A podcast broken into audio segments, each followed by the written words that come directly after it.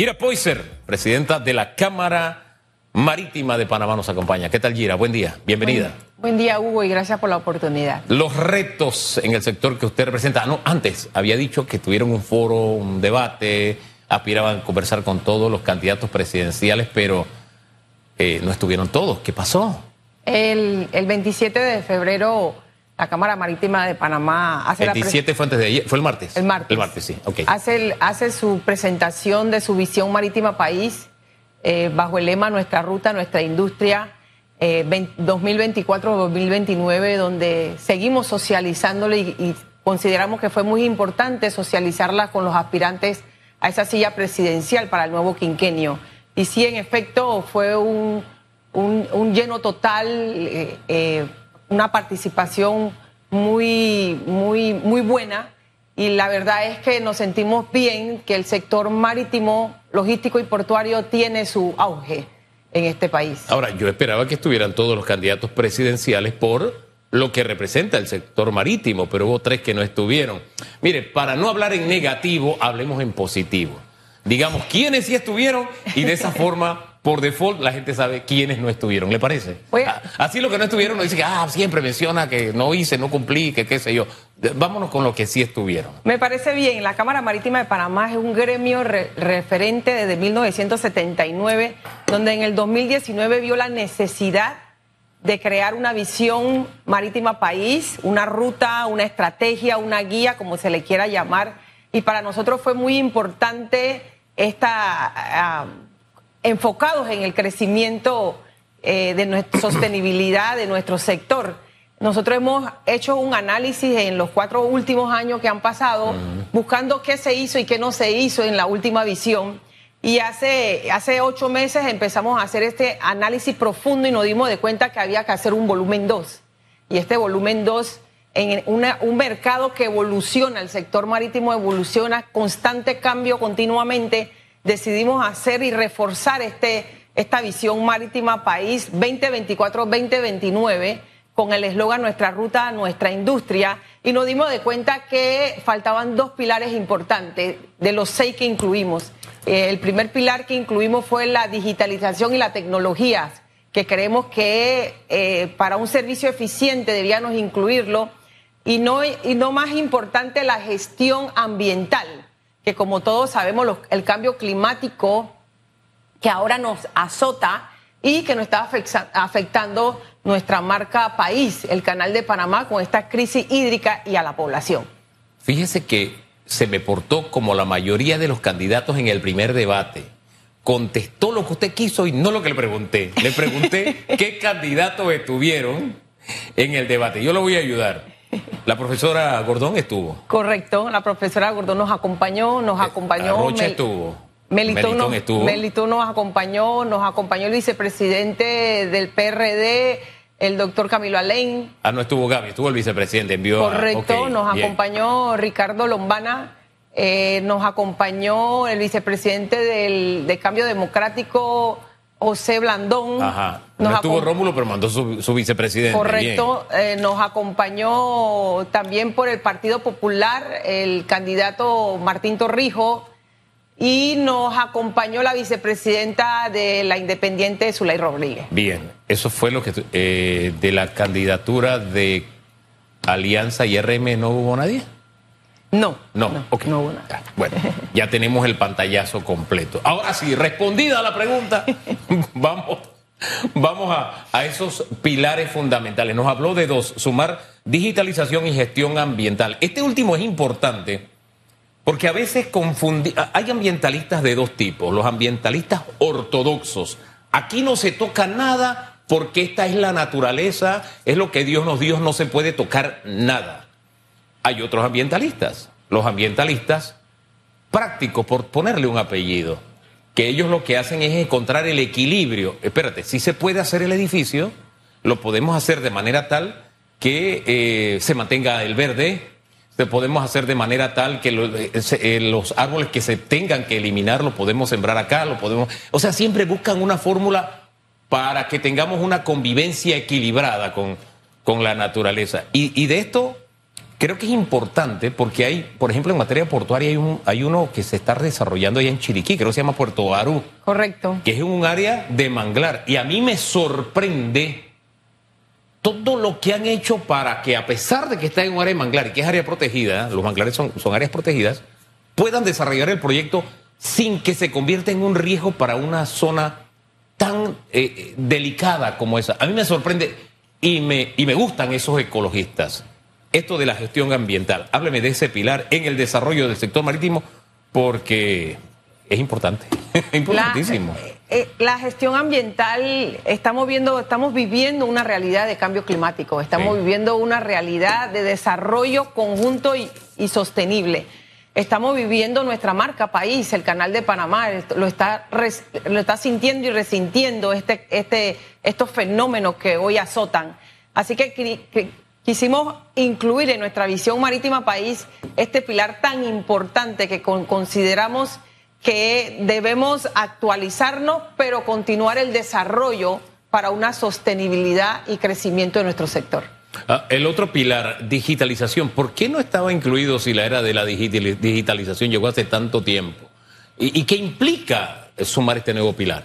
Bueno, nosotros, al ser un país de servicio, un país que conecta, nosotros consideramos que es sumamente importante la, la eficiencia, la hay que eliminar un poco la burocracia y, estar en esa digitalización y esa tecnología tan importante que nos acorta tiempo y tiempo es dinero. Entonces, para nosotros es muy importante, ya tenemos el chat GPT, ya tenemos eh, tantas cosas que podemos ir a la vanguardia de esa tecnología para aplicarla a nuestro sector que tanto, o sea, que todo es de ya para allá y, conectar rápido. Entonces, toda esa tecnología nos va a ayudar a avanzar y a estar a la vanguardia del comercio mundial. Y, en el tema de la logística es tan importante que, mire, así como usted puede ver, ya, no es como antes que usted dice, bueno, el vuelo llega a tal hora, usted llegaba y de pronto se queda retrasado. Y espera, y espera porque el vuelo llegue retrasado y usted esperando a alguien que llega de visita, un negocio, lo que sea. No, ya no es así usted en el celular, si usted sabe el número de vuelo, usted sabe, que, ah, ya está por Darien, supongamos que viene de Sudamérica, ya está por Darien, así que me puedo ir acercando al aeropuerto. Así pasa con los barcos. Correcto. Y es sorprendente, ¿no? El tema de la digitalización, cómo ha avanzado en la industria marítima. Yo, yo quisiera echar mano de un recuerdo que me ha venido de los años, de primeros años de este siglo.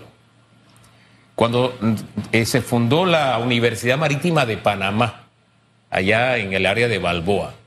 Porque alguien me dijo en aquella ocasión, estoy haciendo memoria, ¿quién fue el que me dijo de que esa escuela náutica, que es lo que existía en Panamá, debía dar ese salto? Porque si nosotros mirábamos hacia el mar en este país no iba a haber desempleo. O sea, si nosotros explotáramos todas las potencialidades logísticas de Panamá, el desempleo de Panamá sería cero. Y eso fue, creo, en el año, estoy tratando de hacer memoria, lo buscaré ahorita cuándo fue que se fundó la universidad, pero creo que fue en el 2005-2006. ¿Qué hemos hecho mal? ¿Qué tenemos que corregir para que el sector logístico, el sector marítimo, eh, el panameño se sienta más próximo, más cercano, no, no viva de espaldas al mar, que fue la, esa frase fue la que se me vino. Ah, fue don Carlos Ernesto González de la Lastra, ya me acordé quién me lo dijo. Que el panameño, a pesar de tener dos mares, vive de espaldas al mar. Eh, esa estrategia para que el panameño se sienta próximo al mar, no solamente para ir a la playa, sino como, hey, mi oportunidad de vida está en trabajar en el sector marítimo, el sector logístico, etcétera, etcétera. ¿Qué podemos mejorar para que el panameño vea esa posibilidad? Gracias, Hugo. De verdad que para nosotros es sumamente importante el comentario que acabas de hacer. Panamá es un país de 75 mil kilómetros que lo rodea el mar y si nosotros nos podemos de acuerdo para trabajar en conjunto, sector privado y Estado, uno de los pilares importantes que nosotros mencionamos aquí es la educación, como, mencionas la, la, Universidad Marítima.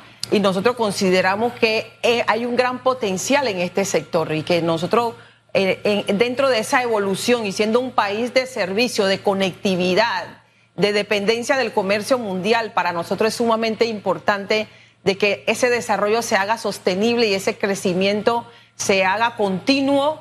Y nosotros hemos buscado la manera en e, nuestra visión marítima país de incluir pilares importantes que nosotros podemos ver que pueden ser los desafíos y los retos en el próximo quinquenio. Los candidatos presidenciales no sé, hicieron alguna propuesta innovadora, tienen claro este tema, ¿qué percepción le dejaron? Bueno, nosotros, bueno, nosotros consideramos que sí tienen la tienen una visión clara y si no la tenían, nosotros se la aclaramos ese día. nosotros le aclaramos la importancia de nuestro sector. Conjuntamente y agregando un poquito más al tema, eh, nosotros le, presentamos la importancia de nuestro sector porque en octubre del 2023 la Cámara Marítima de Panamá también invirtió en un estudio de impacto económico para conocer quiénes somos y, y qué representamos. Y los números que arrojaron eran bastante importantes.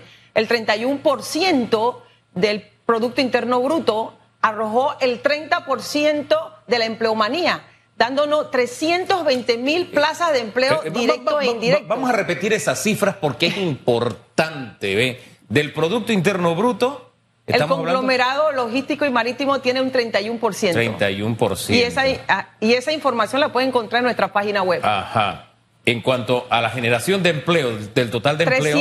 320 mil empleos directos e indirectos. Que, 320 mil empleos. Eh, directos e indirectos que representan un 30%. ¿Y podemos potenciar aún más este sector? mucho más, mucho más. Hablemos de ese tema. Claro, porque en los pilares que la visión marítima presenta, que los desafíos y los retos a futuros, ahí plasmamos que no hay que invertir la rueda, la rueda ya está inventada. Y nosotros, este, este, este, este ejemplar fue consensuado con los propios empresarios de cada clúster de la Cámara Marítima de Panamá, los dolientes, los inversionistas, le hicimos una pregunta esencial qué necesita para nuevas oportunidades de negocio y para el desarrollo. Y, y era eh, una pregunta básica donde ellos nos decían a nosotros, y aquí está plasmado textualmente, como nosotros necesitamos las reglas claras, nosotros necesitamos seguridad jurídica, nosotros necesitamos digitalización, y eso está plasmado. Y, la, y de verdad que la Cámara Marítima de Panamá lo que espera es que este documento sea insertado en la estratégica, en la estrategia nacional del país. Fíjese que eh, al hablar de este, de este sector, hemos vivido diferentes etapas. Ah, ya busqué en internet eh, el tema de la universidad, mi memoria estaba bien. La náutica se fundó en el 58, 1925 vino el tema del abanderamiento de naves y en el 2005 fue el tema este de la universidad. En el tema marítimo hemos vivido, en diferentes escenarios circunstancias bien especiales y hay una que ahí me llama la atención y es el tema portuario. Como cada vez que se trata de una concesión portuaria se entra en una batalla de que no, porque es suficiente, porque, eh, en fin, se sacan las vísceras en una batalla. Y yo lo que me digo es, espérate, aquí cerquita tenemos a Santa Marta en Colombia, tenemos a Cartagena en Colombia tenemos a, Kingston en Jamaica. Fíjese la distancia que hay. Esos puertos venden como ventaja que están cerca del canal. ¿Cómo es que cerca del canal? Y cuando digo cerca del canal no me refiero a estar en las riberas del canal. Nosotros en nuestro país no tenemos muchos más puertos. Hay países donde usted viaja que son kilómetros y kilómetros de puerto en los Países Bajos, por ponerle un, un ejemplo son puertos, no, este es un puerto de la compañía tal, es un puerto de la, y son muelles y muelles y contenedores y contenedores. ¿Por qué nosotros no logramos ese entendimiento como país, sino que cada puerto se ve como una republiquita? Este es el puerto y ya no hagan más puertos porque es el negocio.